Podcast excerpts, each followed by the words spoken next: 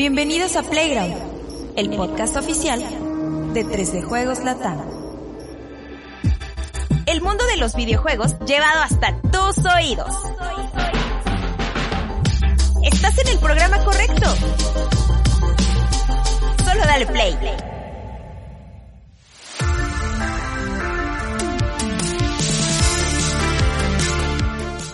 Amable comunidad de 3 de Juegos Latam, ¿cómo están? Bienvenidos. Esto es Playground número 100 más 11. 100 más 11, así es, ya estamos aquí. Esta mañanita de miércoles para nosotros. Eh, no sé para ustedes qué día sea, pero con todo el gusto de darles la bienvenida. Yo soy Rodogonio y voy a comenzar dándole la bienvenida a. Vamos a ver qué dice la tómbola. No sé, si va a parecer que está haciendo otra cosa. muy mal. Bueno, Cesarito, güey, directo, güey. ¿Cómo estás, mi César? Bien, muy contento, desmañanado un poquito, con un poco de sueño, pero feliz de estar aquí otra vez en Playground. Que me Tomando- comentabas que te desvelaste estudiando, güey. Estudiando, claro. Estudiando unos TikToks. eh, que afortunadamente sí era TikTok lo que dije en la primera versión. Entonces, La hora del no estamos piano. censurando nada. piano embrujado. Y pues nada, contento, feliz. Eh, ¿De qué es tu pin hoy? De pin, es de Spider-Man. Spider-Man, de la atracción de Disneyland. El ítem número 46,3. Perfecto. Mi buen Juanemcito, bienvenido de regreso. Creo que no estuviste la semana anterior. Ha estado en modo Mr. Worldwide, viajando por todo el mundo, como le gusta. Este, recorriendo en esta cuesta por evaluar cada uno de los aeropuertos del mundo. ¿Cómo estás, mi buen Juanemcito? Bien, bien, bien, este, eh, un poco cansado también, este, pero bien, ya muy emocionado porque ya vamos a jugar PlayStation VR 2. Ah, sí es cierto, pero bueno, ok, no, mejor no entrar en detalles, pero todavía no, no, no hay nada, no, no sé. Eh, pues vamos a empezar, vamos No a hay empezar. nada. Sí, Ok, sí. Perfecto, muy bien. Es chiste viejo, ese es chiste local viejísimo, luego les contaré la historia. Camisetita, de nuevo, esta yo no la había visto. No, es así, es que pues, pasé ahí a la tienda de Nintendo y dije, bueno, algo de los calamares. Exacto. Ah, claro que estuviste ahí donde está la... ¿Te encontraste a Reggie de casualidad o Shigeru? Eh, ahí estaba Shigeru Miyamoto. Cobrando, güey, así en la Sí, calle. cobrando. ajá. Con un delantal. Bolsa de de plástico de papel, güey. Así es, así. Perfecto, muy bien. ¿Y tú, mi buen Vico, cómo estás, güey? Bien, carnal, bien, ahí vamos, ahí vamos. Masacre de Texas, güey. La masacre de Texas, ¿De gran. tus favoritas o leve? Sí, yo diría que mis favoritas, el regreso que hizo Netflix, muy bueno, chéquenlo por favor. ¿Cuál es Eh, tu favorita sí, de cine de terror de clase B, güey? Así de este tipo, las de La pesadilla en la calle del infierno. Ah, Es me late, eh, Nightmare Elm. No sé por qué aquí le pusieron infierno si es eh, como Elm Elm, Street, porque pues la gente dice, pues, ¿cuál es esa Es calle? por ¿Cuál el es infierno para que se vea. ¿O cuál sería una calle, este, pesadilla en el, en el, En Tacuba- en la, la la, la- la Guerrero, güey. o sea, algo así. en la- Saludos, en la Tazamán. nueve. En la 9, ándale, pesadilla en la Pesadilla siete, en menor. Reforma Norte, güey. bueno, perfecto. Pero vamos, bien. ¿De qué vamos a hablar hoy, Cesarito? Hoy vamos a hablar de Xbox otra vez y su eterna lucha por conseguir Activision y la forma tan rara en que está buscando votos a favor. Vamos a hablar un poco de inteligencia artificial. Juan M nos va a contar un poquito acerca del Pokémon Go Tour 2023, el que fue justamente el fin de semana. The Last of Us. The Last of Us. The Last of The Us. Last of Us. Exacto, exacto. Viste que bien, güey. Perfecto. Y eh, La Voz del Pueblo. No, pues está lleno en la agenda, cabrón. Sí, y un saludo a Alexito que no, No quiso. Está viendo el chavo animado en su teléfono. Se a saber ahora el chapulín animado, pero saludos a él también. Bueno, pues que comienza entonces. Esto es Playground número 100 más 11. Vámonos.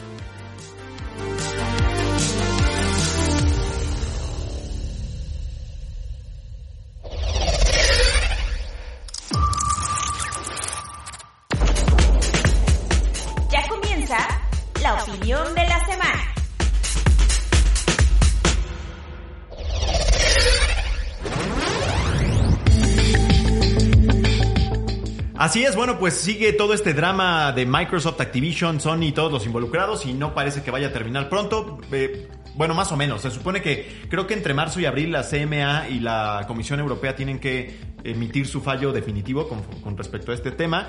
Pero bueno, pues no sé si justo hoy Xbox iba a defender o Microsoft iba a defender la, compra de Activision en una especie de audiencia frente a la Comisión Europea.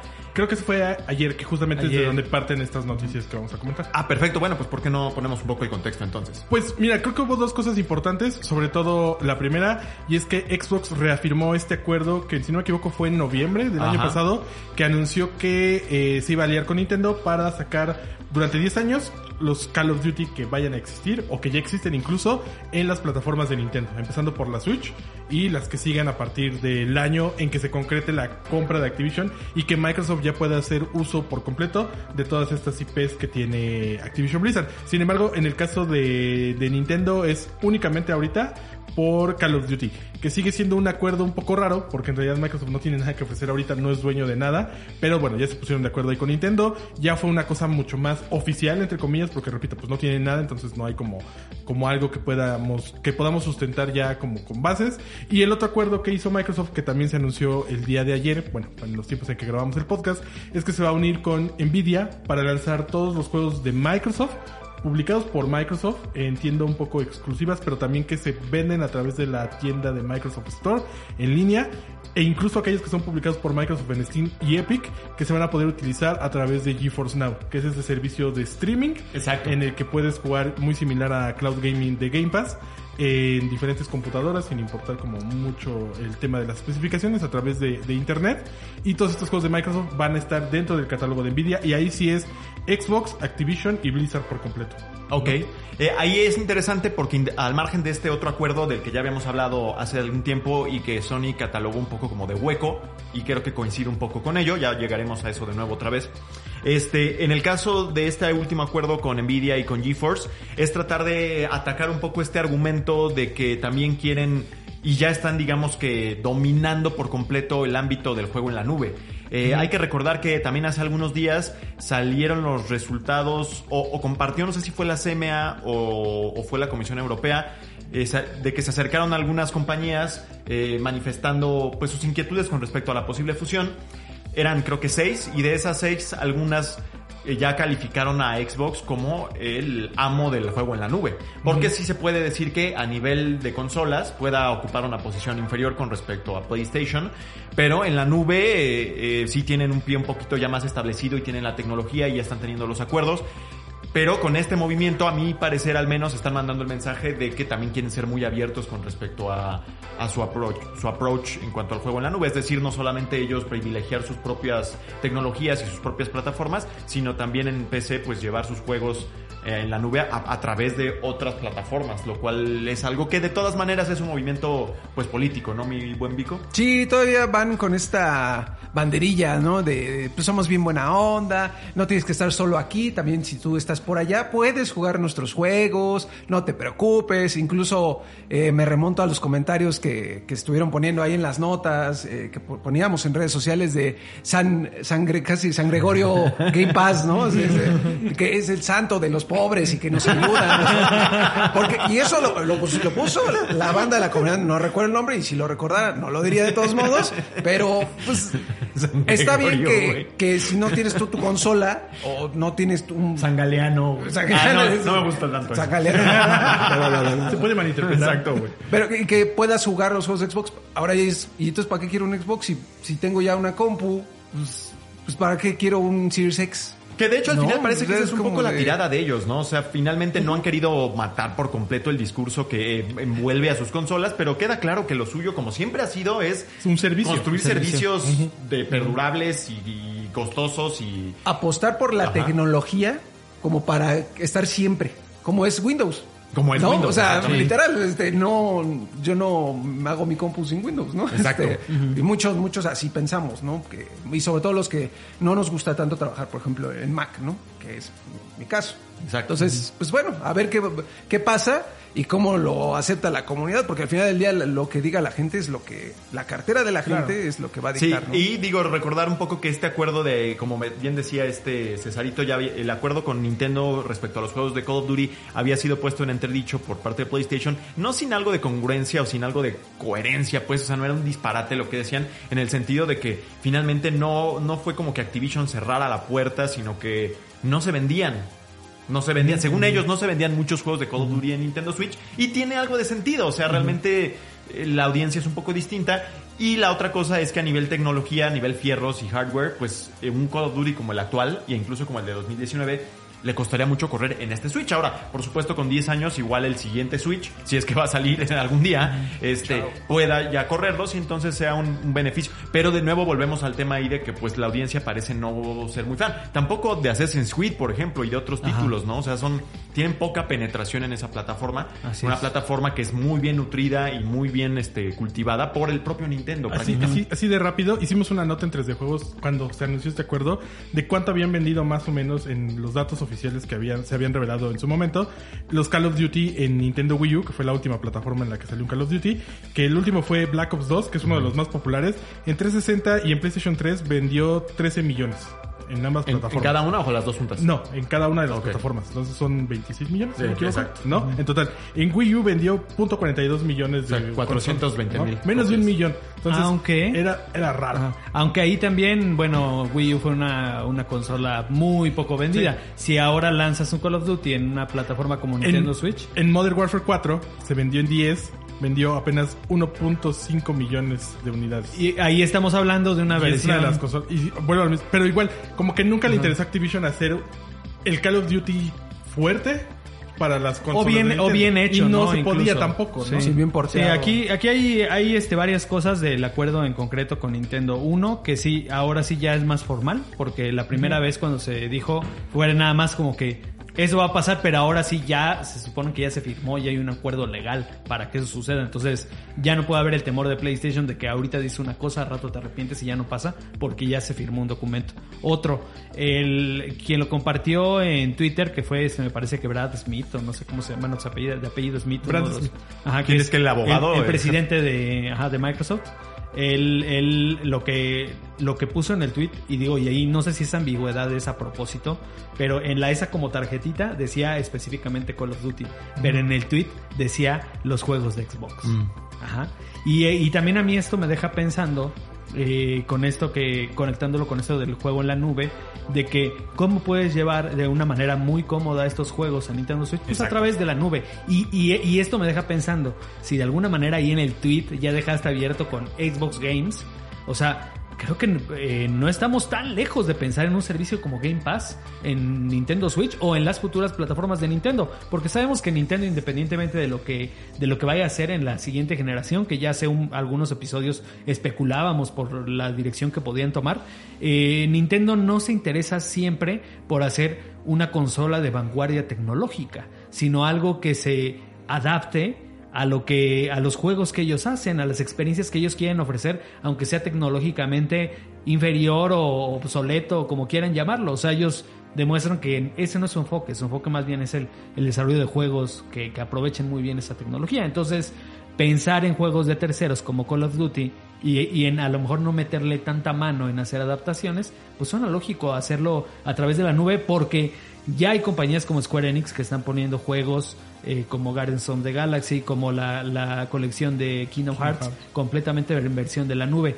No han funcionado de la mejor manera, a lo mejor también porque la infraestructura de esas plataformas de cloud gaming no es la mejor, pero ¿qué tal si ahora eh, lo- eh, lanzas un, un xCloud, que ya es una plataforma que ha ido mejorando?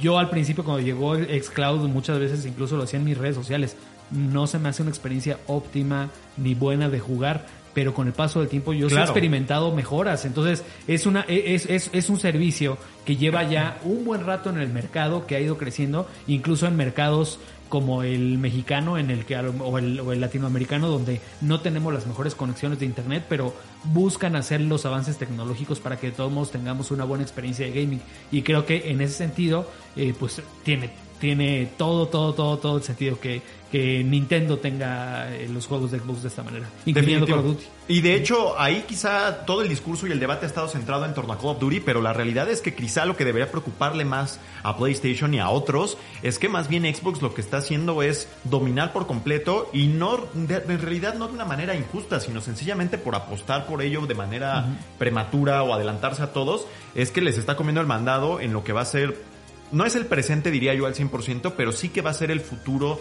del consumo de videojuegos muy pronto. O sea, en, el sentido de streamea- streamearlos. O sea, vamos a terminar con un modelo igual al de 100% igual al de Netflix o al de Spotify, pero con videojuegos. Y en la medida en, el que la, en la que el ancho de banda se haga cada vez mayor en países o economías emergentes, este va a ser el modelo. O sea, yo creo que ahí ya estamos hablando incluso de la muerte de la consola o de la muerte del juego físico. Igual no el año que entra o en dos años, pero sí que en, tal vez en 10. Y Xbox ya está con el pie bastante bien puesto ahí en un territorio en el que PlayStation pues está todavía más atrasado. O sea, olvidan, al olvidarse de Call of Duty, ¿no? Pero yo creo que ahí justamente lo que pelea PlayStation es lo único que puede pelear en esa, en esa batalla.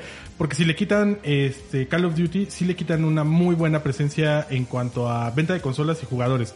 Y el resto es algo con lo que simplemente Sony directamente no puede competir. Sí, totalmente. Porque es una empresa mucho, muy pequeña en comparación con Microsoft. Y justamente al ratito vamos a hablar un poco del tema de la inteligencia artificial.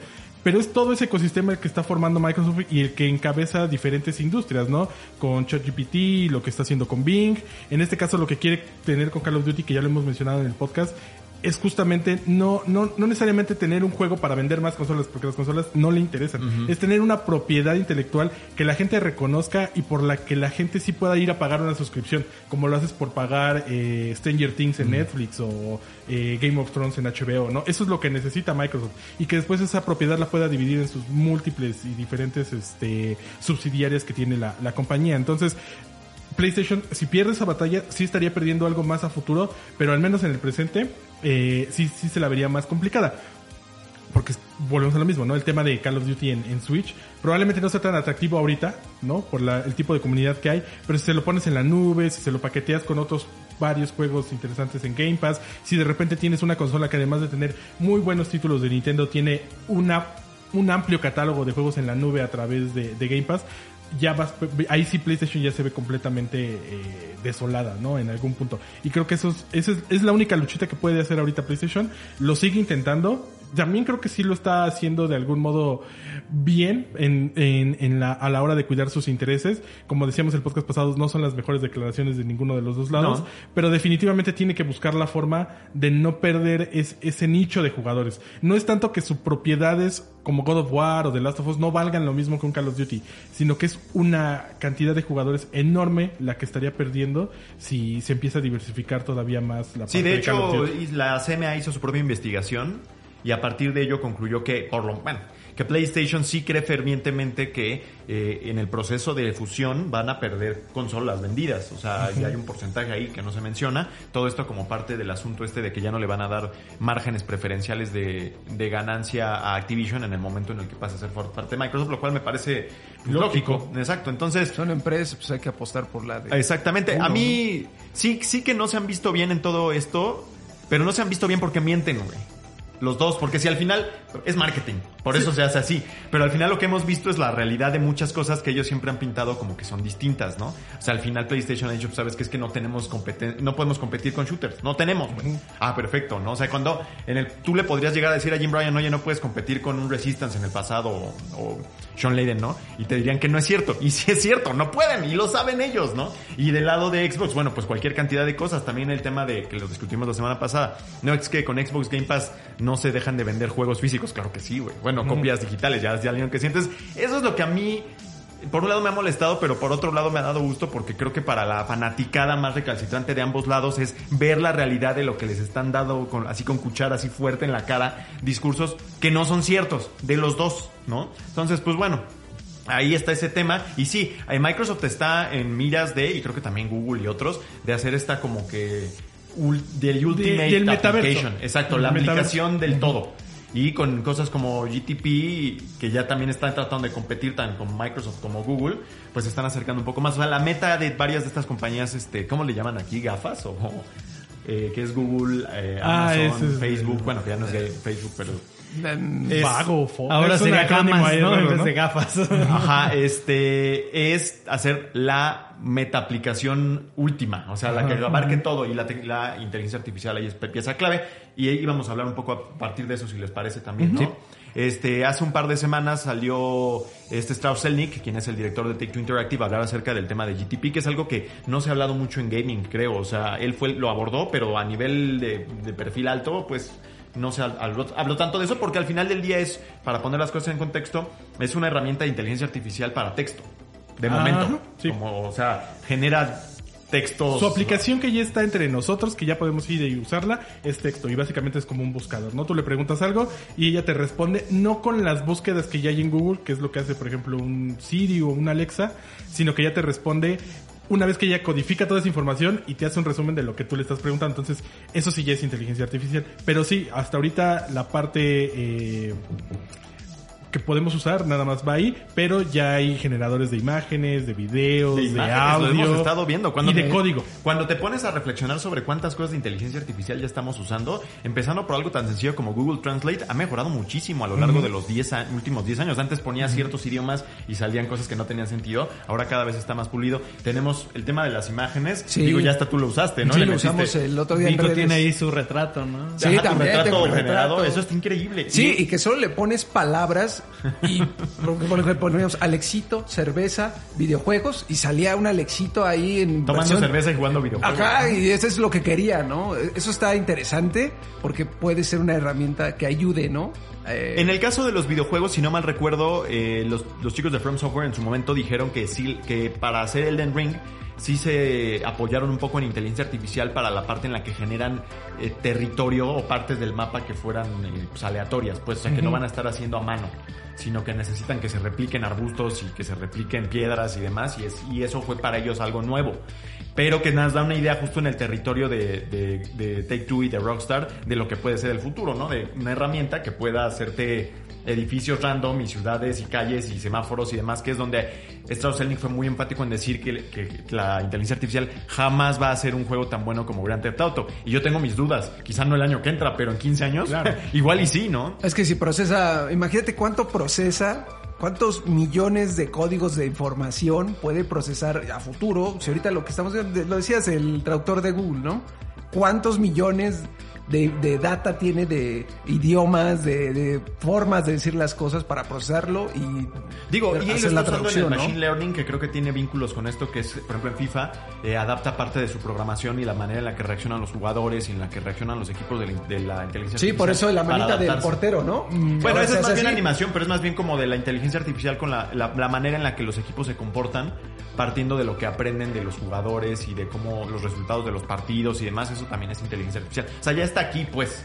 Ya está aquí. Y es un recurso que van a seguir utilizando muchas compañías de aquí a que nos muramos todos, Sí, ¿no? sí, efectivamente. Porque eh, ya está ahí, es muy fácil de acceder a él y al final del día pues es parte de la evolución que debería de tener una industria como la de los videojuegos. Evidentemente existe un miedo muy fuerte a que esto pueda llegar a reemplazar muchos sectores A nosotros, nosotros. ¿no? Por ejemplo, en la parte del cómic, muchos artistas están súper en contra de esto Claro, porque no quieren que No imágenes generadas a través de inteligencia artificial los reemplacen a la hora de crear historias. El problema es de ¿no? que hay hasta plagio ahorita, temas por ahí de, que estás retomando Estamos en, una, estamos en una etapa como la de Napster, ¿no? En la que, ok, ¿qué tan legal es bajar o descargar Ajá. música? Y va a llegar alguien a regular todo eso en algún momento. Pero hasta que no suceda eso, pues obviamente todos van a tener miedo. No creo que exista un gran auto generado por inteligencia artificial en las siguientes dos generaciones probablemente, pero no es algo que O sea, va- descartaría, ¿no? yo creo que sí va a pasar, nada más Claro. que ajá, va a tomar, no sé, 15 años por la complejidad. Pero la ley de Moore sigue para arriba, o sea, no si- sigue sin, o sea, de duplicándose el número de transistores y capacidad de computadoras y cada vez vemos más potencia. No hemos llegado al estancamiento que se había pronosticado, o sea, sigue todo más avanzado. Yo no veo que le ponga un freno al desarrollo de juegos con inteligencia artificial en 15, 20 años y que sean buenísimos. Sí, mira, yo creo que, que ya tenemos, o sea, eh, los videojuegos es, es, es un área del entretenimiento donde ya cosas generadas de, pues sí, por, por el sistema, el- lo vivimos ya, o sea, los- Procedural. Los, ajá, los juegos de supervivencia, que son uno de los más populares, muchos están completamente basados en sistemas procedurales, los roguelikes son completamente procedurales, ya tenemos eso. Este, pero también ha habido intentos de hacer este tipo de cosas que no han salido tan bien. Ahorita se me viene a la mente eh, este, eh, bueno, el inicio de No Man's Sky, ¿se acuerdan? O sea, la promesa Ah, era cierto, algo totalmente. y lo que generaba el sistema eran unas aberraciones. O sea, yo me acuerdo hasta los videitos ahí. que yo no lo jugué al mero con el con, con la flautita esa de, de Jurassic Park. Así, bien desafinada de que salían unos dinosaurios ahí como bien deformes y eso. Este, pero bueno, ha ido, ha ido mejorando, ¿no? Yo creo que conforme estas, estas herramientas han avanzado. Otro, otro este ejemplo que se me viene a la mente fue el, este juego de Michel Ancel, el de Ubisoft, que, Este.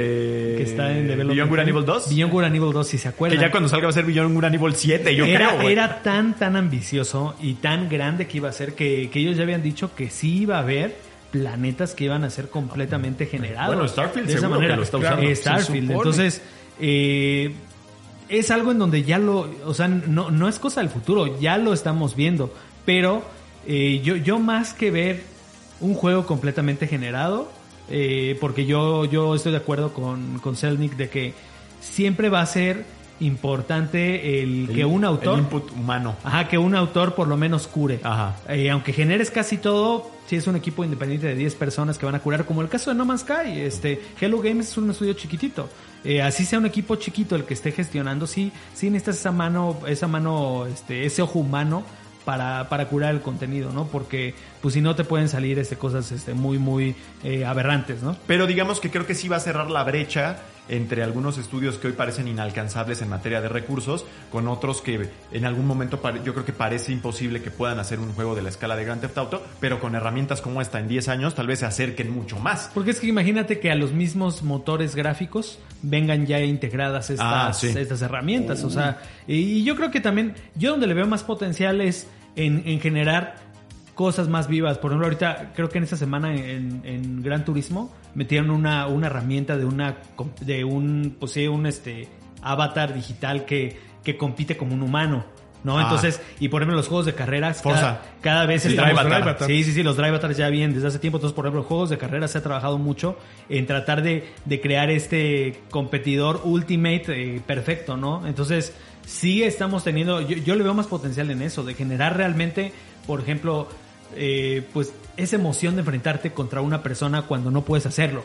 Entonces yo, yo le veo más potencial en eso, de generar eh, mundos más vivos por la respuesta que tienen los NPCs o las, o las inteligencias artificiales dentro del juego Sí, sí, con respecto al jugador. Ese es un terreno que ya, o sea, ya estamos mezclando varias cosas porque quizás Strauss-Zelnick se refiere más bien a la capacidad A la y a las herramientas. Pero del otro lado tenemos la parte de la inteligencia artificial eh, para los NPCs y para los personajes, que ahí el debate, para, hasta donde yo he visto, y me acuerdo que salía mucho a colación con juegos como Hitman, era eh, porque recuerdo haberles preguntado en alguna ocasión sobre esto, era de qué tan adelantada puede ser la inteligencia de los NPCs antes de volver el juego imposible o altamente frustrante para el jugador. Porque después, al final creo que la máquina ya puede ser muy, muy lista. Pero qué tan agradable es para tu experiencia, pues igual y no tanto, ¿no?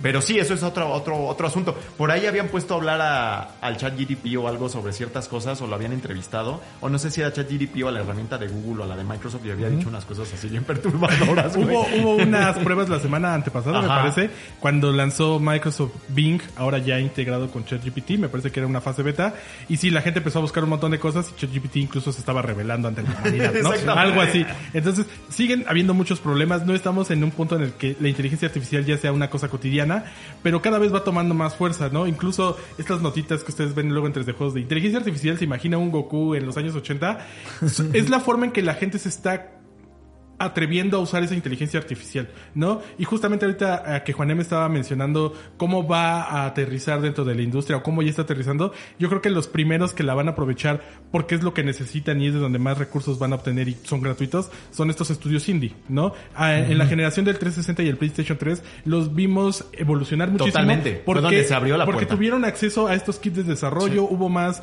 eh, uno- hubo un mejor acceso a que ellos pudieran hablar con las compañías y decirles, tengo esta propuesta de juego, échame la mano para lanzarlo en live o en PlayStation. Y también fueron Network". los juegos ideales para comenzar a probar la distribución digital. Exacto. Y esa evolución es la que creo que vamos a ver con la inteligencia artificial, ¿no? En la que estos desarrolladores, desde sus casas, desde sus cocheras, pequeños grupos de amigos, van a empezar a utilizar estas herramientas para experimentar con assets, para eh, experimentar con historias, porque incluso le puedes pedir a ChatGPT que te cree una historia acerca de un personaje X y un personaje Y, ¿no? Entonces, esa historia después la van a llevar a un videojuego y van a tomar un montón de las herramientas que ya existen Eh. para hacer código más fácil, más barato y que les ayude a, evolucionar los juegos que ya tienen en pequeños proyectos. Entonces, después de ellos ya van a llegar los desarrollos grandes. Después un Electronic Arts va a comprar este pequeño grupo que creó un juego con inteligencia artificial y lo va a lanzar en una plataforma como EA Originals, ¿no? Entonces, todavía estamos en un proceso muy temprano de esta implementación. Pero pinta como algo positivo más que negativo. Ajá. Bueno, Yo- sí pinta positivo, digamos, para en, en nosotros este inicio, como claro. consumidores. Y entiendo que los desarrolladores fuertes pues tengan este miedo, ¿no? Incluso nosotros como redactores de un sitio web es como de, Nosotros vamos a ser los primeros de manera. tranquilo, deja de ser tan perfecto. Deja de ¿no? hacer noticias, güey. Axelito, por favor. Cuidado. Ayuda. Pero Lo que no saben es que Axel en realidad es no, pero no creo que en algún momento veamos un juego tan grande como un O sea, no, en of 20 Us, años no te lo Auto. imaginas, güey. No, no creo en el sentido de que haya una compañía que nada más se dedique a hacer ese tipo de cosas. Siempre creo que va a estar el factor humano porque la curaduría y más que nada la sensibilidad, porque esto sigue si- es, es arte al Porque, final por ejemplo, del al día, final, ¿no? de cuenta, un- Nece- un- necesita una mano humana para que le dé buena dirección. Una herramienta de ese tipo y avanzada o de dentro de 5 años, por ejemplo, que pueda hacer un Grand Theft Auto 3 sola. Ok. Pero, así como el Grand Theft Auto 3 hoy es el pasado, el Grand Theft Auto 5 ya va a ser el pasado dentro de 30 años. O sea, igual y, o sea, se va haciendo cada vez más estrecha ¿no? Más- el espacio. a lo que me refiero es que no es que no exista esa herramienta, más bien, no creo que lo que nosotros lleguemos a jugar en algún punto Ajá. sea algo que nada más fue Sí, creado sí. por una inteligencia artificial. Es que el ser humano, es que el, el- el ser humano siente. O sea, Oye, ya se puso bien. Ya, Sí, no, no, no, es que, es realmente, allá, de hecho, o sea, no somos una bola nada más de códigos que procesan información, o sea, nosotros somos más que eso, o sea, y creo que ahí ya radica pues lo que, lo- la esencia de la humanidad, ¿no? O sea, Sí. y que es ahí lo que al final te puede dar la diferencia entre un producto que sea conmovedor, un producto que te, que, que te llegue hacia lo más profundo y algo Sí, quizá no, que lo es- no la escriba, pero robótico, el ¿no? mundo, el mundo, que es lo que yo creo que sí debería preocuparles un poco, no de mañana, pero sí en 10 o 15 años, es el mundo, ¿no? Porque finalmente lo que separa a Grand Theft Auto y a Red Dead Redemption de otros mundos abiertos es qué tan, qué, tan, vivo se detallado es y qué tan vivo Y- es. Y, y esa, y esa parte de qué tan vivo está, tanto en los detalles de producción como en cómo se refleja ante el jugador, es el factor humano, ¿no? O sea, es lo que hace a The Last of Us especial, ¿no? Que, De- sientes algo por Ellie y por Joel y no quieres que les pase nada. Y, y creo que ahí, por ejemplo, un ejemplo muy rápido, y creo que siempre es la referencia, pero Netflix ha intentado hacer muchas series a través de algoritmos. No necesariamente inteligencia artificial, sino de qué le gusta tanto a la gente y entonces empieza a combinar un montón de cosas y la historia va a ser sobre los 80 y con un protagonista adolescente y bla, bla, bla.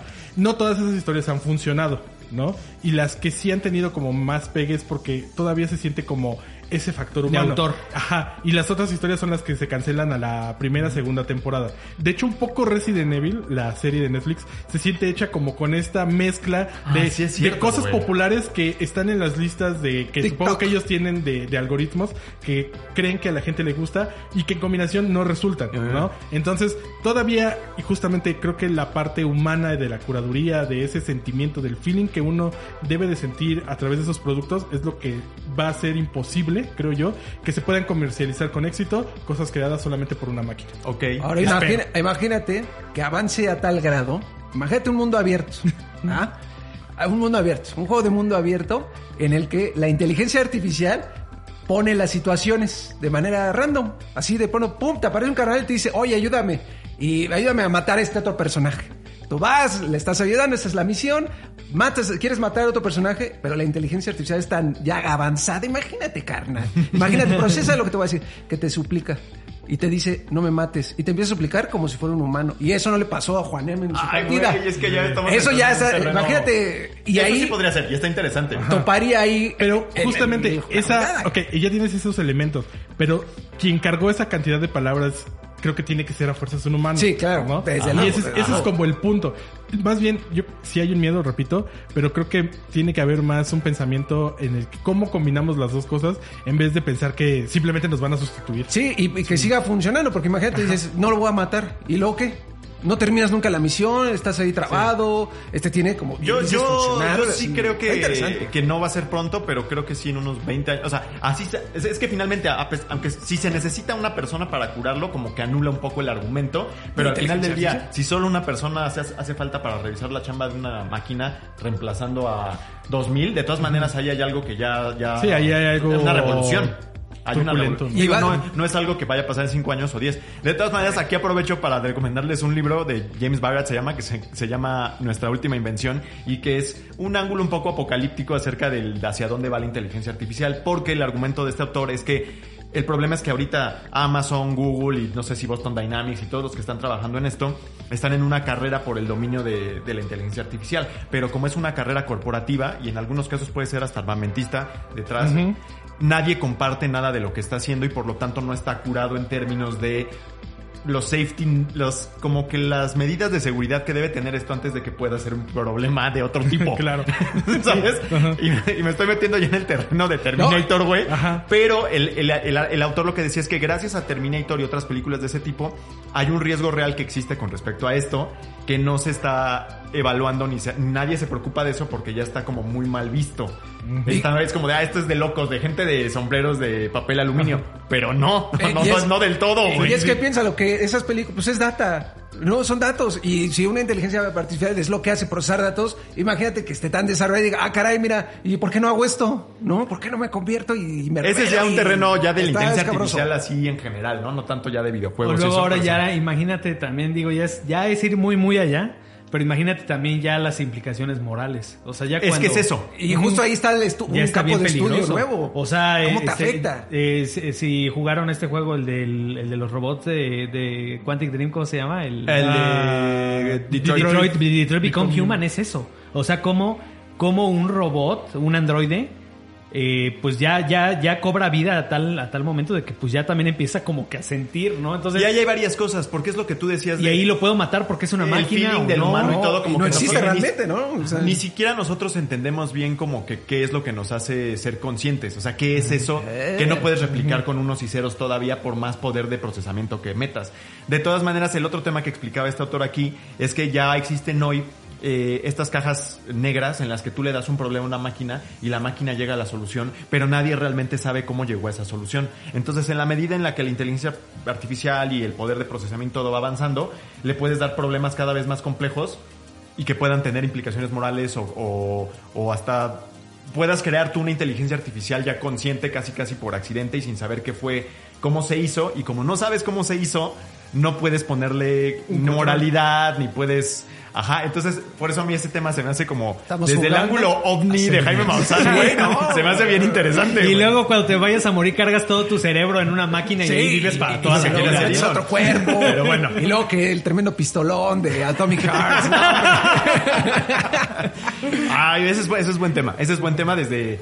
Incluso Está cuando yo estaba en los días de, de Level Up, eh, del otro sitio en el que trabajaba, hice un artículo acerca de los estudios que se han hecho para llegar a, a tratar de discernir si todo en la realidad que conocemos no es una fabricación de alguien, güey.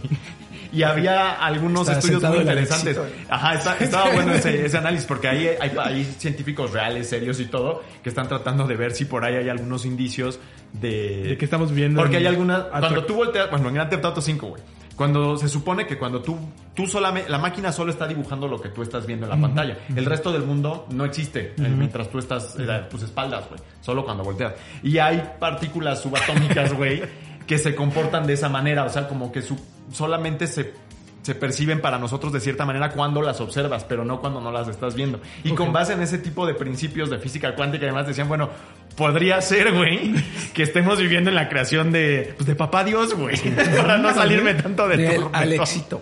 Entonces, pero bueno, ya, güey, ya me puse como muy Jaime Maussan, es que es un ahí, tema complicado Sí. y es un tema que va a estar en tendencia durante muchísimo Sí, sí, sí. tiempo, ¿no? Años. Y cada vez va tomando más fuerza y lo importante aquí es que cada vez es más fácil que una persona cualquiera pueda entrar a este tipo de sistemas y jugar con ellos, ¿no? Al menos en los videojuegos eso va a ser lo interesante. Ya todos los demás parámetros que estuvimos comentando aquí, pues bueno, ya dependerán de las personas que están hasta arriba controlando. Sí, ¿no? Porque al final, una cosa importante que tú decías es que esta carrera sí es una cosa de negocios. Sí, ¿no? sí, sí. No se está pensando en esto a favor como de la humanidad, por decirlo de algún modo. Es Está pensando en quién dinero, llega primero y quién consigue agarrar todo el dinero posible antes. Y eso pues no siempre resulta del todo bien, ¿no? Te digo, ¿no? vamos a tener el pinche Skynet, güey, ya Sí. el próximo martes, güey. oh, y de pronto vas a decir, ¿qué bits? ¿Por qué ya no sirve el internet de aquí en la oficina? Ah, pues porque ya, Ya. valió. Adiós.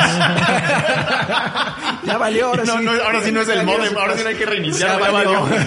ok, bueno, Juancito, ahora sí cuéntanos, ¿qué fuiste a ver a, a Las Vegas, güey? A Las Vegas, este, fui a Pokémon Go Tour 2023. Tu mero mole, cabrón. Sí, sí, sí, este, eh, digo, afortunadamente es la segunda vez que me toca experimentar este evento. Pero, Eh, sí, exacto, es la qué diferencia hubo entre el de Monterrey, creo que fue el otro, Ajá, y este, ¿no? este, pues bueno, agregaron, agregaron cositas. El, el concepto fue el mismo que es, eh, pues, tener un lugar físico que por un día se convierte en el mundo Pokémon. ¿No? Entonces, pues ponen bocinitas con musiquita para que esté sonando. Yo me reí de O sea, de, pensando en un de pronto vas caminando y soy un Bulbasaur o algo así. No, o sea, se- la musiquita eh, va- suena Ah, en el parque, ajá, pero eh, se- del- eh, lo programan de tal manera que tú, por ejemplo, estás en una zona del parque y en esa zona encuentras a ciertos este, Pokémon, te mueves a otra zona y ese ya es otro ecosistema que decoran con cosas físicas como para que sepas que estás chido. ya entrando a otra ¿Era un región. parque entonces ahí Sí, también? un parque este, en el desierto, ahí en Nevada. Órale, güey. Este, pero sí, o sea, tú cambias de zona y ya puedes 51, cabrón. atrapar a otros este, Pokémon y así, ¿no? Entonces, como que ese, ese tener que ir a un lugar para, para atrapar algo, a un grupo de, de, de, de Pokémon de un ecosistema en específico, eso está interesante. Y bueno, la misión está hecha para que camines todo el día así de un lado a otro, de que, uy, Y tú me que venías falta- de una escala de 14 horas. Sí, ajá, de- después de, a un- retraso de un vuelo de 7 horas, este, así de que ahora hay que ir a atrapar a fulano que está hasta el otro lado del parque y, y ahora le corriendo hasta el otro lado, ¿no? Este, sí, afortunadamente sí acabé la misión. Órale, qué chido. Este, pero y le agregaron algunas cositas, por ejemplo, había un, un mapa físico al centro del mapa porque se supone que la historia tenía su historia de que así es como una alianza del- con el equipo Rocket para investigar a este a los a los legendarios de Hoenn, que es una región de, de Pokémon. Entonces, el- lo, ellos tenían como sus mapas en una tienda de campaña al centro del parque y ahí en ese mapa eh, este, había, había algunos puntos marcados donde si ibas había paradas específicas que te daban acceso a algunos Pokémon. Entonces eso, eso fue como la, la novedad con respecto al, al año pasado, ¿no? Que hubo como que más soporte de cosas físicas para que tú pudieras como que tener misiones ex- exclusivas que solo vives ese día en ese evento Órale, qué bien. presencial, ¿no? Entonces, este, la verdad fue un evento que fue sold out desde hace muchas semanas y el problema fue que llegaron 17 mil personas más Órale, de los que estaban, este. De los que pagaron, ¿no? Ah, de los que pagaron. Entonces, esto causó que hubo una saturación de, de, incluso la de los red. servi- de la Ahuyentaron a los red, Pokémones, güey. de la red y de los servidores del juego que a ratos No internet, güey, es sí, cabrón. sí fallaron o sea creo que hasta Niantic puso ahí en las cuentas de, de Pokémon Go que quienes no tenían Que no fuera. que no fueran granaderos Eso- ya eso- ahí, güey. Eso está raro porque tú pagas, eh, al menos en Monterrey, si no me equivoco, en Las Vegas también fue igual. Ajá. Tú pagas por tener acceso al juego digital, de algún modo, Ajá. ¿no? A la experiencia de A la misión de del día. Ajá. Pero el acceso al parque no está restringido de No, pues es un parque público, porque es un parque público. Ajá. Entonces Niantic no puede Controlar o sea, quién lo, podría rentar, pero le saldría, me imagino que muy caro. Y entonces lo que terminaron haciendo fue diciéndole a la gente que no fuera. Entonces, fue un poco contradictorio y creo que incluso creo que fue una mala reacción por parte de, de, de Niantic porque pues no le puedes decir a la gente que no vaya a un ¿Qué lugar. hubieras hecho tú, No? ¿Qué les hubieras dicho, güey? Probablemente de entrada era como buscar la forma de tener más servicio de, de las telefonías, de, de la red local o, O incluso de los servidores del ¿no? juego, porque yo creo que Exacto, eso ¿no? Pero no- invitar a la gente a no ir, creo que se, se vio mal. Creo que no fue algo que explotó porque la gente estaba muy contenta, pero sí fue una reacción que pudo haber generado otro tipo de O sea, a lo mejor con, controversia. con un otro evento gratuito no tan grande o Lo que- lo que hicieron allá, fue, dar recompensas. expandir más o menos la experiencia de Go Tour a toda la ciudad. Porque si, por ejemplo, al mismo tiempo en toda la ciudad de Las Vegas había paradas especiales, había este, las incursiones especiales que solo estaban pasando en Las Vegas. Entonces, de alguna manera, sí, todo el, toda esta misión física estaba dentro del Sunset Park, pero toda la ciudad también tenía. De hecho, yo regresé al otro día en domingo, que todavía, que, fue el segundo día del evento. Y eh, desde el aeropuerto yo seguía entrando a las incursiones y todo, o sea, como todavía parte de que de todo lo que estaba pasando en Las Vegas, ¿no?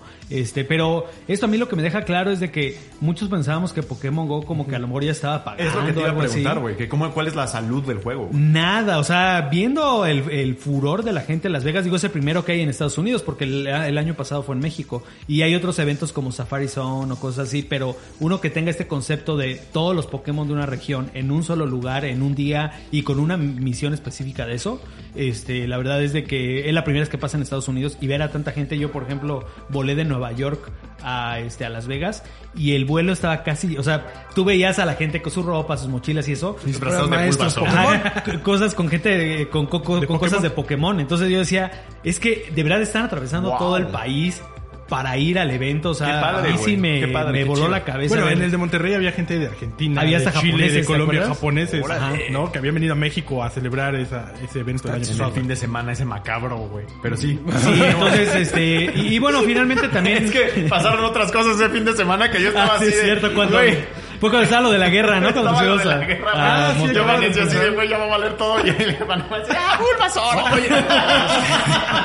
De, Pues no mames, igual ya no, ya no vas a poder volver, cabrón. Sí, es cierto, porque ya tiene un año la guerra y fue Ah, justo hace un año casi. Ay, No sí, manches. pero este, pues sí, el, el poder de convocatoria es este altísimo y también eh, platicamos con el, el director de eventos en vivo de Niantic y algo que nos decía es de que finalmente también ellos aprendieron de la pandemia y qué fue lo que aprendieron de que a lo mejor eh, cuando nació Pokémon Tour lo hicieron a distancia, que era cuando todavía estaba en las restricciones de para juntar gente muy muy altas y el y el formato, por ejemplo, es de que tú estás en tu ciudad y los ambientes que tú visitas físicamente en el parque, en este caso, más bien van rotando cada hora. Entonces ellos de alguna manera tuvieron que eh, desarrollar como estrategias para ofrecer una misión similar también a distancia, ¿no? Y entonces lo que hicieron este año eh, fue también tienes el, el Go Tour físico, que fue el de Las Vegas, pero al siguiente fin de semana, que es lo que vamos a tener esta, esta semana, pues tú puedes entrar desde cualquier lugar, comprar una misión que es muy similar para obtener el mismo Pokémon, que es este Jirachi Shiny, y este y tener también una, una experiencia pues similar, ¿no? Muy importante. También a distancia. Entonces, este pues eso está chido. Eh, justo, de hecho, este fin de semana me di una vuelta aquí por una plaza cercana y yo me acordé de ti de todo eso porque había una familia que estaba jugando toda, güey, completa, Ajá. y se estaban con, los- el- con Pokémon Go. Ah, qué chido, y me acordé, y, y de hecho también dije, órale, pues qué padre que sigue muy, muy, Muy saludable la comunidad, güey, a pesar de que, como dices, Y quizá ya no está en boca de todos, padre. pero el juego en sí mismo sigue bien, y eso está muy padre. Y- y- y Un creo juego que- revolucionario al final del día. Pokémon Go Totalmente. abrió la era de algo totalmente distinto que no ha sido posible replicar, güey. No, ni siquiera por la Ni, misma ni el Niantic. ni Niantic, sí, ¿no? De hecho, han perdido como 3, 4 juegos desde que El de- uno de Go. Harry El de- Potter. que Harry Potter es una franquicia CD Projekt Red intentó, güey, no pudieron. Tuvieron un juego de Minecraft que creo que también ya valió. También ya valió. ¿no? Y que Minecraft igual es un juego gigantesco, el más vendido en toda la historia. Y no pueden replicar lo mismo. Hablábamos de eso un poco la semana pasada, ¿no? Pokémon es una franquicia que Sí, se ha sí, mantenido sí. en el mismo nivel toda la vida, ¿no? Durante los últimos 26 años, 27 creo este año. Y que Pokémon Go sea una muestra de ello, te habla de lo familiarizado que está la gente con los Pokémon, incluso con los más recientes. Aunque no hayan jugado el videojuego o hayan visto el anime, como que toda la... cualquier monstruo que ellos saquen está como en el imaginario colectivo y es algo sorprendente. Y fíjate que a mí lo que también me sorprendió mucho y desde, desde el evento de Monterrey es, creo que, eh, eh, digo, a pesar de que Pokémon es algo muy familiar que abarca como a gente de todas las edades, el, el rompimiento de la brecha de edad con Pokémon Go sí está brutal. O sea, tú podías ver desde niños chiquitos. Hasta señores como mi Juan. O sea, yo vi, No, más grandes, yo vi una señora, o sea, te lo juro, una señora como de 70 años. Órale, qué padre, Con dos teléfonos. Ah, Y pues también, y también señores como de la edad de mis padre, padres, así, 60, 65 años, con unas pláticas tan clavadas de que no, es que para que te salga el shine y no sé qué, o sea, pero señores así como 65 años, parejas, señores así, cada uno con su teléfono y, y- y con pláticas bien clavadas incluso sobre el Está competitivo padre. o de que ah, Súper ahora padre, ahora me manda que derrote a este al jefe del equipo Rocket eh, cuál es eh, qué- qué me equipo y, y cuál cuál Pokémon me, me, me recomiendas con qué movimiento o sea con, con una con, con un discurso súper clavado Elevadísimo, güey. que y gente Wow. que a lo mejor nunca pues toma una consola no entonces yo con eso sí cuando pasaba ju- junto a gente que a lo mejor no están mucho en el rango de edad que va a dirigir el producto yo sí me quedé como qué cosa están Qué padre, no, padrísimo, Pokémon güey, Go, ¿no? padrísimo. Todo lo que es como que videojuegos que hacen que gente que no está en nuestra en nuestra generación Sí, está entre en ese mayor, terreno pues. es así increíble y creo que Pokémon Go entonces lo está haciendo magnífico. Entonces tu balance es muy positivo del evento, ¿no? Sí, sí, sí. Sí, hasta se me olvidó un poquito ahí que, este, que- Ah, que- estoy problemas trabajando, técnicos, sí, los cierto. problemas ahí del no es que el, el que en el aeropuerto ahí tuve un problema Ah. con el vuelo de que Problemas del NIES por tanto estar sentado. no, es que sí estuvo bor- sí, brutal. pero pero bien, o sea, este la, yo la pasé increíble con el evento. Qué bueno, qué, bueno. padre. Y bueno, pues también tuvimos fin de semana de... Perdón, pero rápido, antes de pasar a The Last of Us. Ajá, ok. eh, vamos a tener Us. justamente para el evento que se celebra este fin de semana, que bueno, si el podcast lo están escuchando el jueves, todavía tienen más oportunidad de, de ganarse un código para eh, participar en la incursión del Hirachi Shiny. Sí, si no así equivoco, es. ¿no? ¿Son cinco códigos? ¿Cinco códigos? Cinco códigos que vamos a estar Oh, sorteando pero- a través de 3dejuegos.lat. Entonces, si están escuchando esto el jueves, Atentos a la nota. Atentes, atentos, atentos a la Atentes. nota. Que salga lo que atentos, tenga que atentas, salgar. ¿No? A la nota que se va a publicar el viernes. Si están escuchando esto el sábado, probablemente todavía haya oportunidad de ganar, pero pues no les aseguramos nada. Ok, perfecto, pues entonces Eso nada sí es más- una sorpresa ¿no? chida. Ya, ya que se escucharon toda esta parte, la descripción, ahora pueden ustedes llevarse un beneficio, qué buena onda.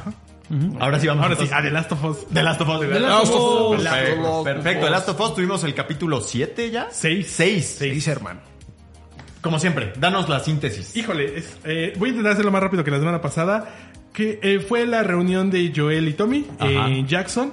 Que a diferencia de lo que pasa en el videojuego, aquí vimos un Jackson un poco más vivo. Sí, totalmente. Se saltaron por completo la parte de la ¿Del otoño? planta hidroeléctrica. Ajá. Bueno, sí, también otoño, si fueron directo invierno, de la parte de la planta hidroeléctrica, que si ustedes recuerdan, pues es puro gameplay ahí, ¿no? Eh, llegan a invadir y hay que disparar y matar a todos los que se nos crucen. Y lo importante aquí, creo yo, es eh, el desarrollo otra vez que le dan a los personajes, en este caso obviamente a Joel y Ellie, con la plática pues más fuerte de todo el juego, creo que es en la que Ellie le confiesa a Joel que sí está interesado en seguir el viaje con, con él y que todas las personas que han estado con Ellie o la han abandonado o han muerto, ¿no? Y también aquí Ellie descubre que Joel tuvo una hija y por eso ella entiende ¿Cómo? ¿Por que qué es así? por qué se quiere separar de ella, ¿no? Ajá. Porque su hija murió y no quiere repetir Joel las mismas circunstancias. Al final terminan juntos. Creo que tanto en el juego como en la serie es algo que pasa muy rápido. Sí. O sea, eh, no creo que esté mal porque funciona dentro de los dos productos.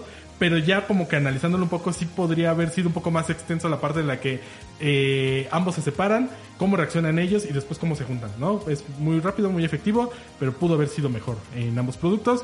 Y termina de una forma muy, muy importante, que es ya la entrada ahora sí a lo que conocemos en el juego como invierno. Joel termina herido por los cazadores, los que vemos ahí al final del capítulo en la universidad. Bad Hombres. Y Los NPCs. los NPCs, estos que se aparecen ahí de la nada, termina herido y Ellie queda como responsable ahora tanto de curarlo como de seguir con el viaje. Y perfilan- perfilándolos a lo que tendrá que ser el capítulo de Left Behind, ¿no? Parece ser.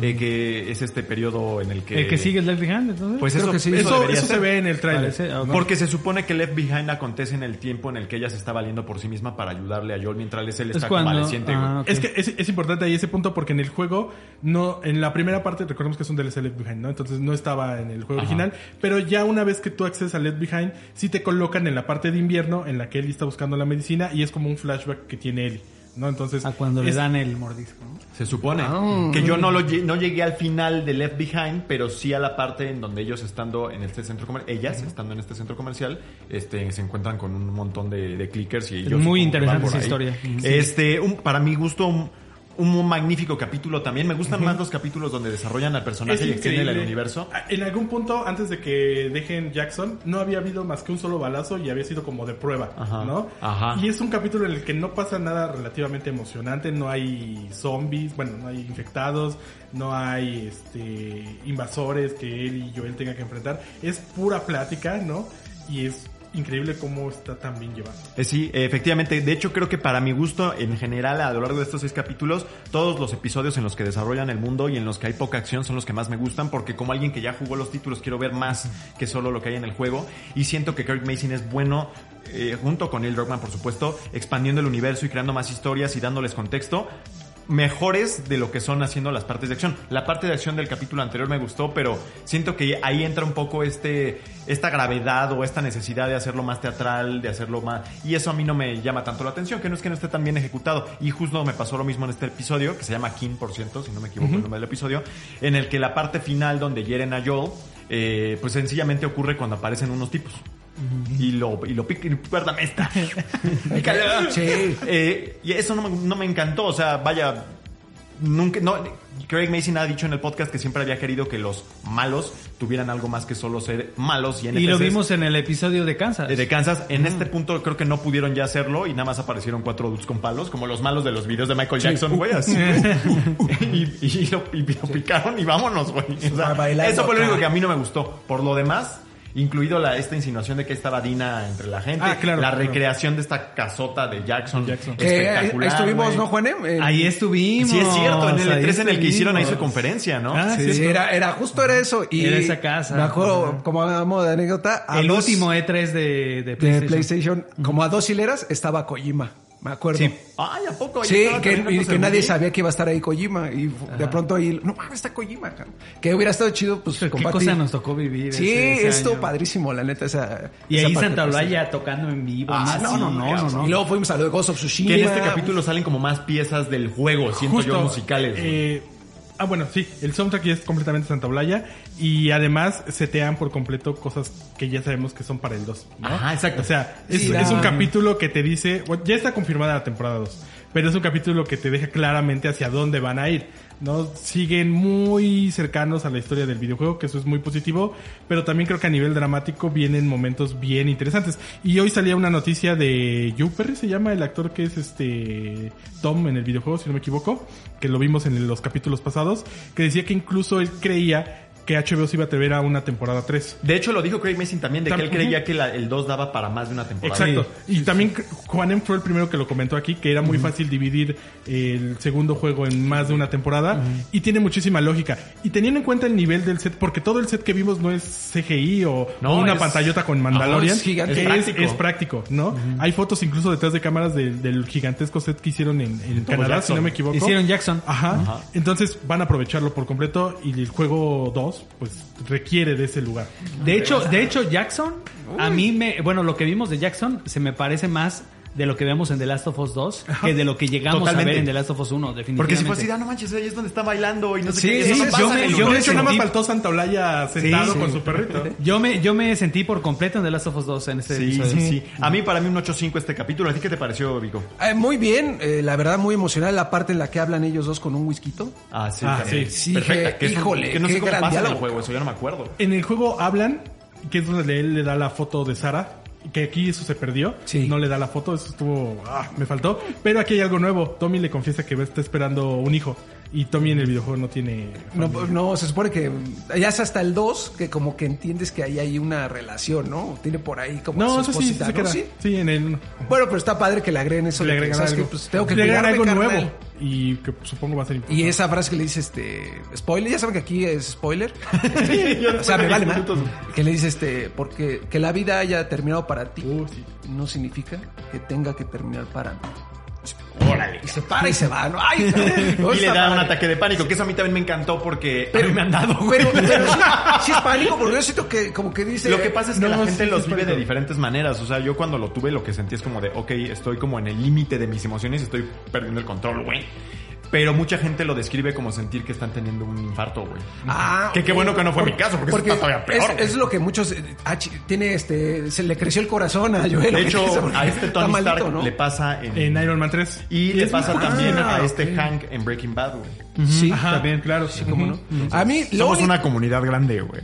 Muy grande. Lo único que sí, y gracias a los amigos de Sensacine, que fue donde lo vimos primero, ahí ese error en la parte de la producción que... Ay, yo ni lo noté, cabrón. Ya Nadie lo nota, No, ¿eh? yo No lo notas. yo no. Pero eh, para los que son exquisitos, o bueno, que sí- Es que mira, hay tanta gente limpio. viéndola. Y si encuentran easter eggs para los juegos, obviamente iban a encontrar eso. Y en ese sentido debe ser un poquito más cuidado. HBO de pronto en estas grandes producciones, pues sí ha Se les da un vaso de. Starbucks. El vasito de Starbucks, que de pronto ese tipo de cosas como que rompen un poco la ilusión porque hasta yo siento que se ve una tiendita de esas de, de producción donde está el catering, ¿no? Ahí, que- que- que- que- Están los baños, Mira, ahí están los baños. Hay que ser un poquito más cuidado. Amigos de HBO. Cuidado. Oigan, y, Cuidado, y- Pedro Pascal echando ahí las lágrimas, o sea... Me encantó cuando se abrazan, güey. Ajá, creo que... Sí, aquí, güey. La actuación de... Ya, ya hasta se me pone la piel de gallina. cuero La- la, la actuación de Pedro Pascal en este episodio en específico, yo creo que sí está de ganar premio.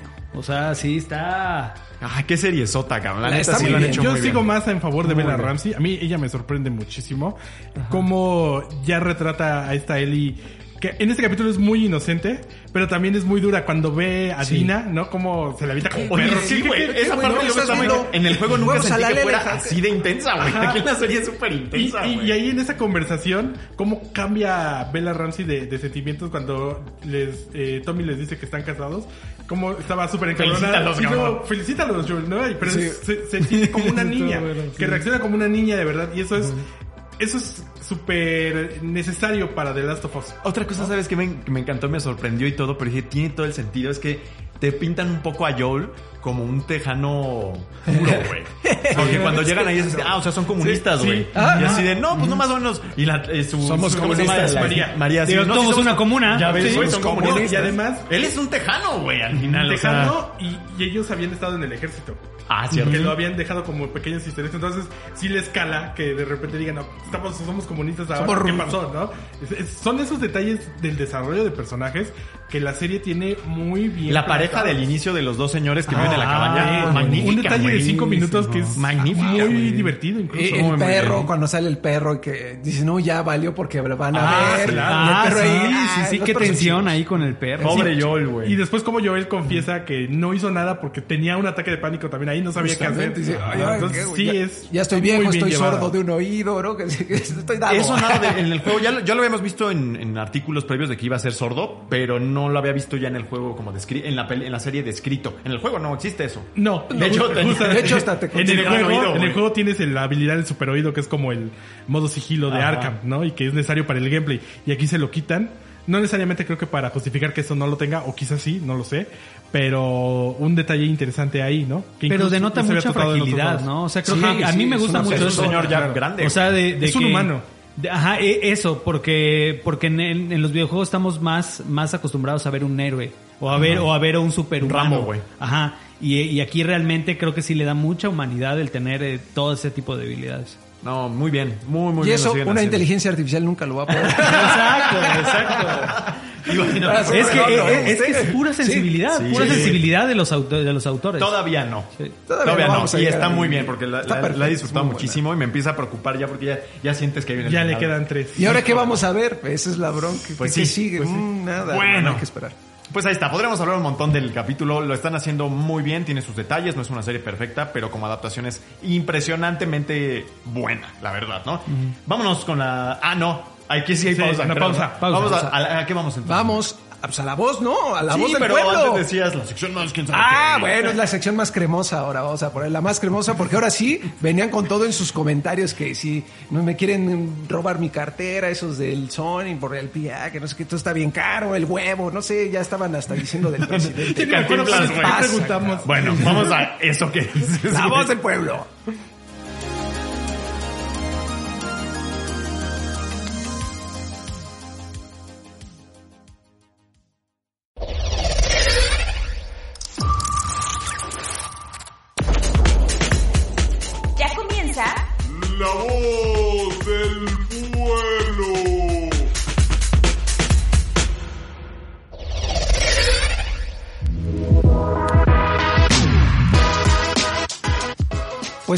Este, ya no lo dijo, o sí lo dijo, no sé, pero mira, no importa, aquí está el Rorris. el Rorris, el, el Mr. Marvel de los videojuegos. Uf, favor Qué que me haces, bonito, cabrón. güey. Y vámonos, eh, ¿por qué no nos haces favor? Espera, ¿Pero ¿qué estoy haciendo? ¿Cuál es la pregunta? Gracias, vale. Eh, pues justamente fue el lanzamiento, o ya es hoy, ¿no? El, el- Hoy que Cuando estamos Hoy que estamos grabando. grabando, sale al mercado el PlayStation VR 2. Y justamente les preguntamos a la comunidad, oye, ¿y tú qué onda? ¿Te lo vas a dar? ¿Cuál es tu opinión de la realidad virtual? ¿Quieres ser parte de la comunidad? ¿Qué opina la gente del PlayStation VR? Y la gente, como siempre, muchas gracias a todos los que participan con nosotros. Respondieron, mi Rory, respondieron cosas muy bonitas. Perfecto, Así me que, da por gusto. favor, vete con los amigos de Facebook. Vámonos con Brando Soto. O sea, siempre pienso en Brandon de, de Beverly Hills 90210. Pero aquí no es Brandon, es Brando. Brando. Como Marlon Brando. Exactamente. A lo mejor es por eso. Eh, ándale, igual ahí nos cuentas, Brando, si es por Marlon Brando. Bueno, el concepto es interesante, pero sigue siendo muy caro y con poco soporte real de desarrolladores. Creo que el problema actual de Sony es que parece que saca las cosas sin realmente analizar el costo-beneficio de su producto, con la idea de que se venda como de lugar, por lo cual no pienso comprarlo. Saludos a todo el grupo de 3 de Juegos Latam. Creo que con el primero no hubo ese debate, pero este sí fue realmente costoso, mi buen Juanemcito, ¿no? Sí, pero también la tecnología del, del, que, del vale. nuevo, o sea, este, sí, comparado con el anterior, o sea, eh, y yo creo que ahí más bien, pues igual a Sony se le pasó la mano de, de hacer algo como súper este, Elevado. Sí, sí, sí. elevado, Premium, ¿no? pero también creo que no hay otra manera de realmente evolucionar, porque también si, si, Si no... tuviera el Half-Life Alyx, sí me cerraría más el ojo. Si, si no la apuntas, pues este algo escuché, digo, apenas, vamos, apenas cabrón. vamos Ahí a sí me aviento, güey, porque ese Apenas vamos a es- este a probarlo, pero escuché que el trabajo con la interfaz y el gameplay de Resident Evil, por ejemplo, es muy similar a las interacciones que hay en Half-Life Alyx, entonces. Primero Dios, güey. ojo con eso ya vamos este ya pa- para el próximo episodio yo creo ya ya tendremos por ahí Pues mira, Juanem, porque sigues, ya que estamos en Me sigo con Jorge Alberto X Cruz, también de Facebook, quien nos dice, si el actual PlayStation VR 2 fuera retrocompatible con los juegos de primera versión, haría el esfuerzo económico por comprarlo. Sin embargo, el alto, el alto costo y la poca variedad de juegos alejan al jugador promedio y solo están al alcance de unos pocos privilegiados. Saludos a toda la banda. Sí, o sea, realmente el precio de entrada es muy, muy alto, o sea, es otra consola. Y ya tienes que tener el Play 5. Ya para debes tener la consola. Este, pero también, eh, bueno, comparado con otras experiencias de realidad virtual, creo que está, está en precio. La realidad virtual sigue siendo cara, pero algo aquí que Jorge Alberto señala y que sí es una, una pega, como dicen en España, muy importante para, para PlayStation VR es el tema de la retrocompatibilidad. Hay un tema tecnológico ahí de que eh, funcionaba muy diferente en cuanto al tracking, porque antes era una cámara externa la que veía el visor y ahora el visor es el que está viendo lo que es al- alrededor y también el tema de los controles que son que tienen este un diseño de, de una distribución de los botones muy diferente. Entonces se entiende por qué no son retrocompatibles, pero lo que no se entiende es de que hay algunos que sí te están cobrando unos 10 dólares por actualizar los juegos antiguos, hay otros que no se sabe si van a salir o no. Entonces, como que tener esa incertidumbre de cómo es ese plan de actualización de, de juegos que finalmente son un nicho, eh, creo que pues de alguna manera dejar fuera todo eso que ya fue la primera generación de, de VR, sí es un poco pues peligroso para algo que está en crecimiento, ¿no? Un la- desacierto. Así es. Bueno. Cesarín, por favor, ahí va con los amigos de Twitter. Con los amigos de Twitter dice xblaun arroba Juan Pablo P. Cam. Eh, la verdad están intentando impulsar una nueva tecnología en el peor momento, ya que es muy dif- ya que es de muy difícil acceso por su alto costo, además de que es probable que fracase por el aislamiento que genera. No se adapta a un espacio familiar o de amigos. Yo creo que el primero tuvo éxito a pesar de eso. Así que no sé si ese sea el, el problema. quizá, Fíjate ¿no? que eh, yo jugué Resident Evil en su momento, el 7, este, en VR, y era muy divertido decirle, ya hasta aquí, carnal, vas. Y pasarle el VR a otro y ver, no y estar gritando como simios, este, como niños, literal. eh, Está atrás de ti, güey. Y el otro que se asustara. Eso es muy divertido. Mira, mi Alexito no lo vas a estar vendiendo. De hecho, hay, hay muchas, eh, digo aquí nada más como que eh, dando un poco de retroalimentación, hay, hay muchos juegos que están diseñados para que alguien esté usando el VR mientras otros están eh, metiendo inputs de otra manera. Este, recuerdo uno de Quest que la gente está jugando en su teléfono con ciertos personajes. Y hay alguien que está en el VR también. Eh, los, estos tech demos que había de, de Playroom VR con los estos robotcitos de Astrobot. eh, también tenían muchos juegos que era unos viendo hacia la pantalla y, y una persona con el VR haciendo otra cosa. Me acuerdo que alguna vez hubo un Game Jam donde salió un juego en el que el que tenía la lente veía una bomba y la tenía que desactivar y los que tenían las instrucciones eran los que estaban afuera. Sí, sin ese juego verla. se llama Keep Talking and Nobody Explodes. Ah, es, eso- Y es buenísimo. Sí, Sí, sí. No, y además creo que algo que tiene eh, la tecnología de VR es que es muy atractiva para un grupo de amigos cuando lo pruebas por primera vez, ¿no? Y no creo que sea algo así como que digas, ah, ya no quiero regresar ahí. Creo que sí puede ser muy atractiva. Y por ejemplo, en Oculus, al menos para mí, eh, fue un poco, yo le regalé un Oculus a mi papá.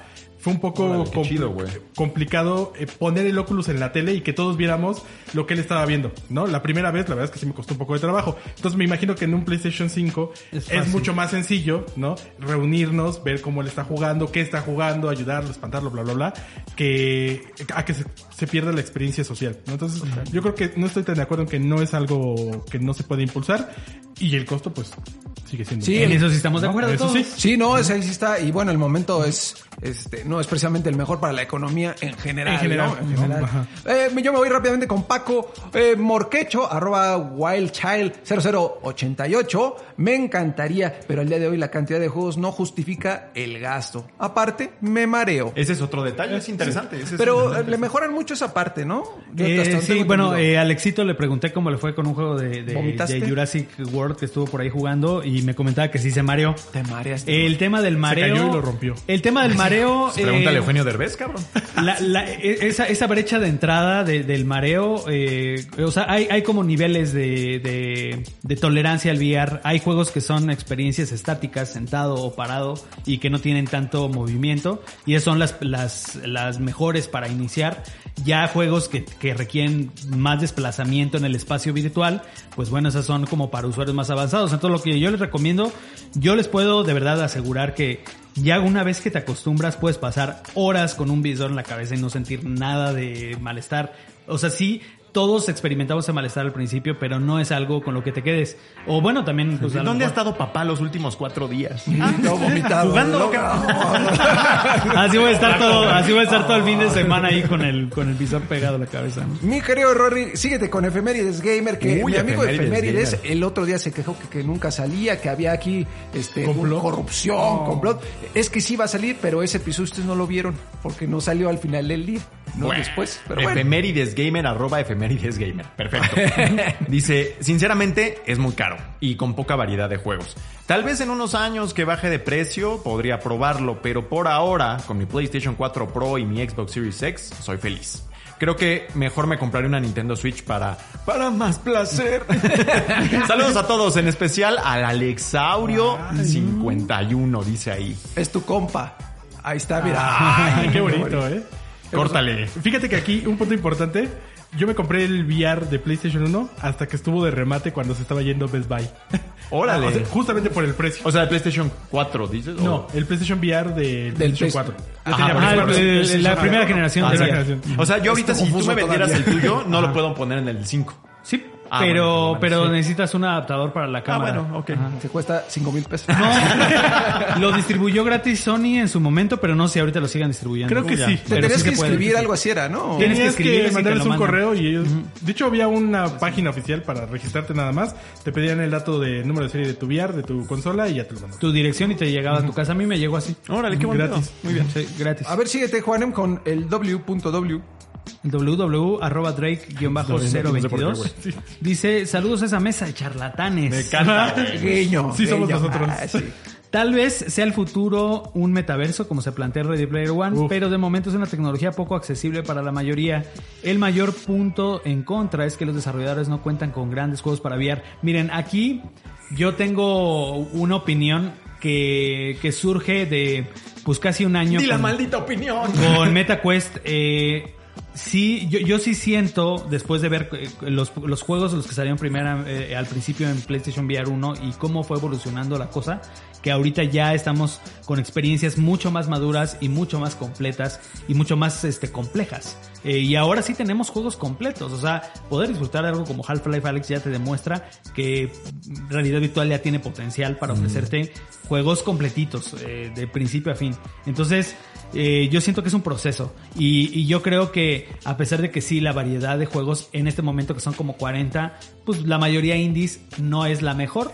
Eh, yo sí siento que al menos con respecto a VR 1 ya tenemos experiencias mucho más eh, armadas. Ahora, ahora ya no son solo experiencias, ahora son juegos, porque al principio sí teníamos solo experiencias de realidad virtual. Ahora creo que estamos teniendo juegos completos y eso está muy bien. Eh, aunque sí, pues este es un es un proceso, ¿no? Yo, yo siento que para la mitad o final de generación de este PlayStation VR ya vamos a tener cosas que sí van a ser Y que sirvan también, importante que sean herramientas para que ayuden a hacer otras cosas, ¿no? Como el profe ese de matemáticas que enseñaba matemáticas con el... con el Half-Life. Ah, y fíjate sí, que, por ejemplo, tú, Ah, sí. cosas como el mismo Gran Turismo, el Gran Turismo Sport que ya tenía experiencia VR, era limitado a unos carros y a unos circuitos. Ahorita tú actualizas Gran Turismo Sport, tienes todo el juego en realidad virtual. Entonces, un juego como Gran Turismo que puedes disfrutar por completo en, en realidad virtual, sí está hablando de que ya el potencial es mucho mayor al que había en la generación pasada.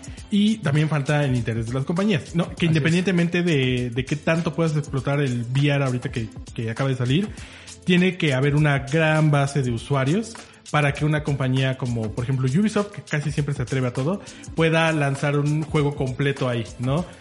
Ya ni hablemos de un Rockstar o incluso un Naughty Dog, que es de, de- de PlayStation Studios y de PlayStation, pues no se va a atrever a lanzar algo cuando los costos de desarrollo son tan altos y el beneficio no, no va a ser equiparable. ¿no? Entonces, todavía falta que la tecnología se afiance mucho y sobre todo que llegue a muchos más usuarios, ¿no? Porque a pesar de que MetaQuest 2 no se me hace que sea caro, cuesta mucho menos que una consola eh, de actual generación. Eh, no son todos los jugadores lo que lo están haciendo. Y hay muchos impedimentos, no necesariamente con el precio, ¿no? El espacio que El tienes en tu casa, eh, que te marees o no, qué tan cercano eres a esa tecnología, en cuántos puntos de venta la puedes probar. Falta muchísimo avance en ese sentido, pero esperemos que PlayStation VR 2, que creo que es el objetivo principal, pueda acercarnos más hacia, hacia allá. Pues ahí está. Ahí Cesarín, justamente cierra ahí con Jovas. Dice Giovanni, arroba Gio Goodman. Eh, yo quiero ingresar al mundo de PlayStation VR 2. Podría ser un salto en la industria. Tecnológicamente se ven muy bien. Ojalá exista la oferta necesaria de juegos para consolidar la tecnología. Para los que somos más de juegos single player, este puede ser el futuro. Saludos desde Colombia. Ah, Súper. Saludos, Saludos hasta de Colombia. hasta allá. Y pues sí, todos los juegos ahorita son de un solo jugador, ¿no? Sí. Ah, sí, bueno, sí, al sí. menos la experiencia tú Ajá. solito con el VR. Pues eh, más bien ahí experiencias multi. Eh, Pues eh, más bien del lado de Meta, que están experimentando mucho con el metaverso, sí tienen muchos juegos sociales que están enfocados como que te reúnas con tus amigos a hacer alguna actividad como juegos tipo Party, hay el, la- el Pocket Stars ahí de, de VR. Hay banda Entras que hasta va al cine, ¿no? Hay, hay cine virtual y cosas así, entonces siento que Meta sí está impulsando más, más hacia la experiencia social, pero Sony creo que, y en este caso en consola creo que es- está más ¿Cuánto fácil cuesta neta, güey? ¿Seis mil pesos? ¿El más barato? el, eh, estaba en. Es, es que lo subieron 100 dólares. Porque Ah, sí. le estaban perdiendo. Eh, costaba 300 dólares y lo subían a 400. Ay, Entonces, ocho mil pesos. más o menos lo. lo Pero, nueve hay, pero hay buenos bundles, por ejemplo, hay uno que trae Resident 4 y Beat y Saber. Beat Saber. Ese está muy chido y te ahorras como dos mil pesos. También para mover el Sí, esqueleto. aquí, aquí creo que Sony con PlayStation VR 1 sí hizo, sí tuvo un aporte como para decirle a la gente VR es una realidad y ya está aquí y ya lo puedes jugar y con PlayStation VR 2 pues esa también es la intención eh, pese a que se quede en el nicho, ¿no? O sea, yo creo que también hay que ser realistas y pensar que también esta tecnología puede ser que por muy fantástica que sea se quede una vez más en el nicho, en el nicho, pero pues sí puede, puede ser un, un aporte para seguir haciendo crecer este mercado que, que pues los que lo jugamos creo que sí, sí podemos pensar en esto como en el futuro, ¿no? Y, y creo que falta algo que comentábamos hace rato con Pokémon Go. Falta ese juego que, que, que haga explotar la tecnología, porque igual la realidad aumentada en su momento ya estaba en muchos dispositivos. PSP incluso tenía un juego de realidad aumentada, pero pues no pegaba, ¿no? Porque necesitabas un accesorio, necesitabas otra cosa, bla, bla, bla. Pero llegó una franquicia que supo combinarlo todo con un buen desarrollo, con un buen seguimiento de, por parte de- del equipo creativo, que en este caso es Niantic, y lo lograron. Entonces, falta ver cuál va a ser ese juego, que podría ser algo muy similar a Saber. ¿no? Pero que no termina todavía de funcionar. Y tiene que haber también un equilibrio entre el precio, el costo, cuántas consolas y cuántos dispositivos hay, pero falta mucho. todavía. El Resident 4, ya. ¡Pum! Pues Village, Village, este, eh, te, he escuchado cosas muy buenas y ya, ya estamos muriendo por probarlo. Ya que se me quedan las manitas. Pues muchas gracias a toda la pandilla que participó en la sección de La Voz del Pueblo. Este, recuerden que estamos ahí, Facebook, Twitter, ahí lanzamos la pregunta para que usted pues diga algún chiste o conteste seriamente o diga, ah, se les pagó PlayStation, así lo que ustedes quieran. Ya saben, ahí pandilla. Eh, ¿Hacemos corte aquí o nos vamos, señor productor? Vámonos. Adiós. Adiós, chido. César, ¿qué tenemos por ahí? Eh, pues mira, justamente esta semana, como les decíamos, los invitamos otra vez a que vayan a buscar la nota de Pokémon Go para que se ganen su código. También hoy, si están escuchando el podcast el jueves, pues bueno, en la tarde tuvimos el State of Play de PlayStation, ¿no? Entonces seguramente van a encontrar toda la información en 3djuegos.lat. Vamos a tener stream, espero que lo hayan visto. También el lunes hay Pokémon Direct. En la mañana no va a haber stream para ese, pero toda la información del Direct lo vamos a tener obviamente en 3djuegos.lat y seguramente lo vendremos a platicar aquí a Playground la siguiente semana. Eh, tenemos reseña de Kirby, tenemos reseña de Company of Heroes 3, tenemos res- vamos a tener obviamente reseña de PlayStation VR, de Horizon Call of the Mountains, si se puede. Eh, Dios mediante. De, De Wild Heart, Heart, Atomic Heart también. Atomic Atomic Heart Heart también lo estamos trabajando ya. Viene reseña también de Returnal, que salió la versión de PC, que ya en unos días seguramente estará publicada en YouTube y en el sitio web. Tenemos cobertura de The Last of Us, obviamente, que seguimos ahí muy clavados. Y pues nada más, creo que es más. Una cobertura importante. Ah, y viene ¿eh? una cobertura muy importante de uno de los juegos No más esperados de 2023. Entonces, Ay. esperen ahí toda la información que les tenemos preparada. Bueno, Eso es perfecto. todo, creo. Pues bueno, con eso llegamos al final de este Playground número 100 más 11 que quedó especialmente largo y Bonito. Jaime Mausanoso. Ándale, muy, muy. Conspiranoico, ¿no? Conspiranoico, efectivamente, Muy de pero que disfrutamos muchísimo. Gracias, César. No, gracias a ti, Rodri. César hace un sacrificio enorme porque él está moviendo los cables de todo y se da una... Hay un otra. César, un mini César allá todavía en, la compu, trabajando. Dejé al ChatGPT ahí mandando instrucciones.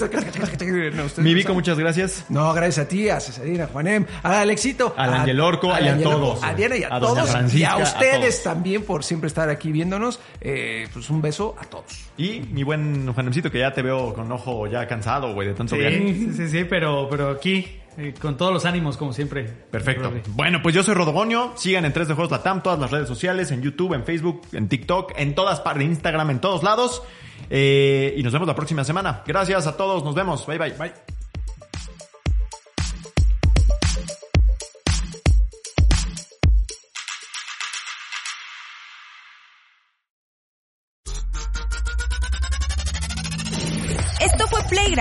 El podcast oficial de 3D Juegos Latam. El mundo de los videojuegos llevado hasta tus oídos. Nos escuchamos la próxima ocasión. Mientras tanto, disfruta tus partidas y juega responsablemente. Playground es una producción original de Webedia Podcast.